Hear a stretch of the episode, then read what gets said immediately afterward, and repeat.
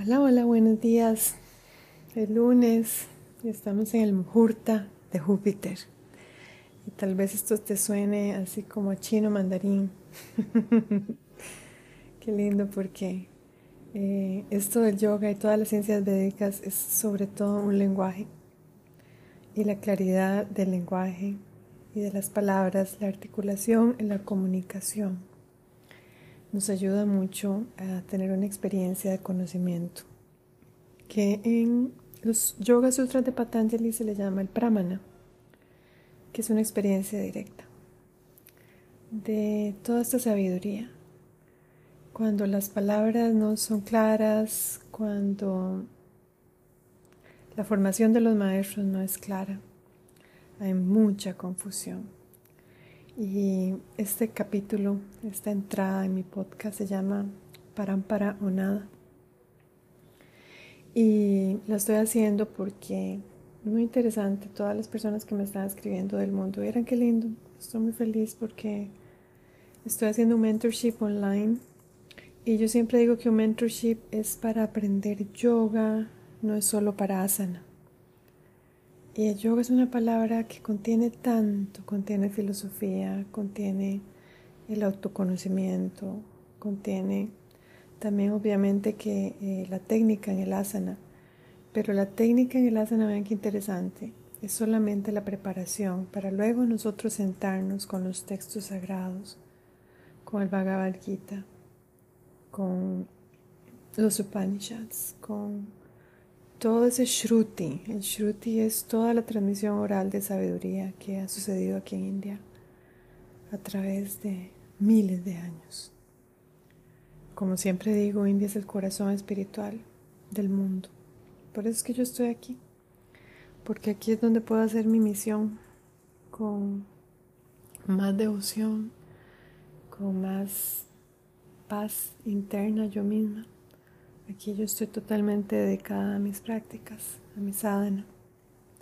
Y mi sadhana no es solamente mi práctica de Ashtanga, aunque mi práctica de Ashtanga es un pilar esencial de mi sadhana. Vean qué interesante. En mi práctica de Ashtanga que hago cada mañana es donde me llegan ideas, donde sé que tengo que contestar en un correo electrónico, donde sé, por ejemplo, a quién tengo que aceptar como mi estudiante y a quién no. qué interesante, esto es maravilloso, es, una información preciosa que, que llega a mí cuando estoy practicando. Y siempre la apunto y luego la pongo en acción. ¿Y qué es el parámpara? El parámpara es la transmisión entre guru y shishya, entre maestro y discípulo. Y es una transmisión de energía, me encanta la metáfora de que el parámpara es como un río. Y si en esta vida logramos mojarnos nuestros pies en este río, es, es la mejor lotería que nos ganamos. Parámpara existe en todo. Yo ahora, por ejemplo, estoy en un parámpara hermoso con mi maestra de astrología védica. Eh, es un linaje que también viene de India, que pasó de su maestro que es canadiense a ella, pero que antes vino de maestro de la India a su maestro canadiense. Es maravilloso. Es una línea de maestros muy seria. Y igual que en mi práctica de Ashtanga Yoga, que ya yo no diría que él es un maestro para mí, él es mi guru. Y la diferencia entre un maestro y un guru es que el guru remueve la oscuridad dentro de nosotros. Yo me imagino que si yo me mantuviera muchos años, más de 20, con esta nueva maestra de astrología, probablemente la llamaría también mi guruji. Bueno, en su caso mi gurudeva. es tiempo lo que necesitamos con nuestros maestros, dedicación, devoción, disciplina y una escucha activa. ¿Qué significa eso?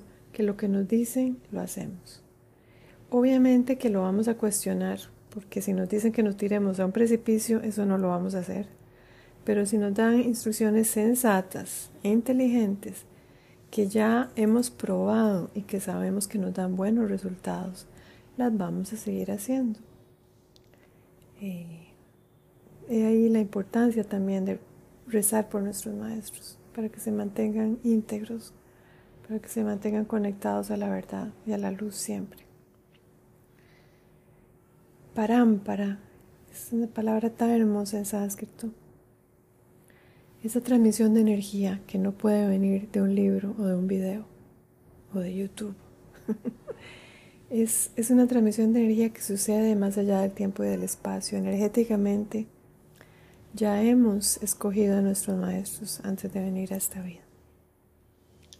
Y a veces damos un montón de vueltas. Y un día nos sentamos y nos damos cuenta de que estamos envejeciendo. Y de que nos queda poco tiempo que vivir. Y yo creo que ahí es donde sentimos ese llamado urgente y pedimos por alguien que nos guíe con maestría a raíz de todos estos correos que estoy recibiendo por mi mentorship, me he dado cuenta que hay muchas personas que no han tenido esta bendición, ya sea que viven en lugares donde no hay maestros de ninguna clase y menos autorizados de Ashtanga Yoga por mi Guruji, o que han vivido como una burbuja y quedaron en el modo pandemia y siguen viviendo en sus casas y no salen y están pegados al YouTube. El video no les puede decir a ustedes si lo están haciendo bien o mal. El video no les puede ayudar personalmente. Tengo un estudiante, por ejemplo, que está con una lesión en un hombro ya desde hace un año. Y tristemente está en un país donde no hay maestros autorizados. Entonces fue un estudio de esos que anuncian el Ashtanga, jajaja así le llamo yo el, kitty, el Hello Kitty Yoga y le ponen Ashtanga, ¿verdad? Que hay respeto. Y le hicieron un ajuste mal hecho y le destrozaron el hombro. Ya son varios los casos que me han llegado así. ¿Qué sucede con estos estudios, pseudoestudios, que no han tenido formación eh, adecuada de sus supuestos maestros? maestros que nunca han venido a India, que ni siquiera conocen a mi Guruji en persona, maestros que hacen la práctica, eh, digamos que de otras fuentes. En Ashtanga Yoga tenemos la fuente con mayúscula, eso está en Mysore, en mi escuela, con mi maestro Sharad Joyce. Y muchos otros se llamarán también fuente, lo siento, pero la realidad es que Patavi Joyce, que fue el creador de este método, le pasó el cetro a su nieto, a ninguno de sus hijos, a su nieto. ¿Por qué? Porque Sharat fue el que practicó con él más tiempo, el que llegó a dominar las seis series, el que se sudó cada gota y lo asistió por muchísimos años y viajó con él por todo el mundo y, fue su mano derecha. Es que es tan obvio. Yo los conocí a ellos en el año 2003 y Patao y yo todavía estaba enseñando y los vi muchas veces en tour en Estados Unidos, en Europa y yo sé, yo estuve ahí. Esto no es que me lo contaron, como ahora las nuevas generaciones. Yo estuve ahí y yo vi lo que Sharat hacía y lo he visto crecer en su enseñanza. Y bueno, me considero muy, muy privilegiada y afortunada de tenerlo como mi guru. El guru remueve la oscuridad en nosotros, remueve los pensamientos negativos, remueve la desazón, remueve el miedo. Su presencia, ya sea física o interna dentro de nosotros, nos ayuda en la dura faena de la vida, porque la vida es un camino de obstáculos, así es. ¿Qué pasa si terminamos en las chalas entre comillas, de maestros falsos, de maestros que se autoproclaman maestros sin tener la formación correcta. Bueno, eso es peor que acostarse con un extraño, tengo que decírselos. Eso de los flings de una noche son peligrosísimos. Bueno, les pueden dar una enfermedad venérea, pero aquí les pueden arruinar su alma con ideas desconectadas del parámpara, y vean la hipocresía porque enseñan el método. y así es como hacen su día a día en estos estudios, pseudoestudios, pero no tienen ni el deseo ni la intención de venir a India. Y esto lo sé de primera entrada porque eh, yo en mi afán de ayudarle a los estudiantes he tomado decisiones un poco, digamos que, no tan inteligentes. Y terminé con personas enseñando en estos estudios. Y me di cuenta hasta después, obviamente, pero a una de estas personas le invitamos, mi esposo y yo, a venir a India, personalmente, aquí con todo pagado, porque queríamos realmente que tuviera la experiencia de India. Y nos rechazó la invitación. Y ya para mí esto fue la confirmación final de que esta persona realmente no está interesada en crecer, que está usando el método que otras personas hemos dedicado tantos años a nuestra formación como maestros y que mi maestro ha dedicado toda su vida y lo, lo utilizan así como un mal uso del copyright. Esto es una eh, es un plagio, es una falacia. Entonces, estudiar con estos maestros daña profundamente al estudiante porque no tienen en ellos la transformación que se requiere para transmitir esto desde un lugar de experiencia, desde un lugar de devoción a la fuente con mayúscula.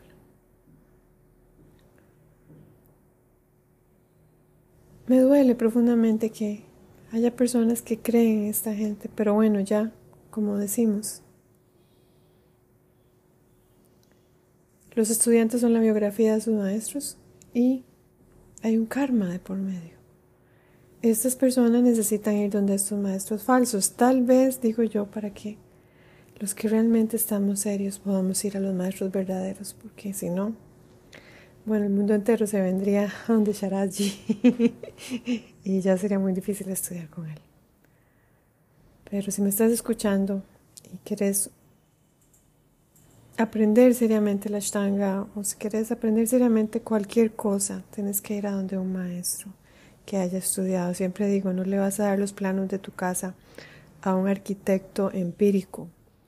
Le vas a dar los planos de tu casa a la persona que se haya formado en la mejor universidad y que te traiga un portafolio de sus obras.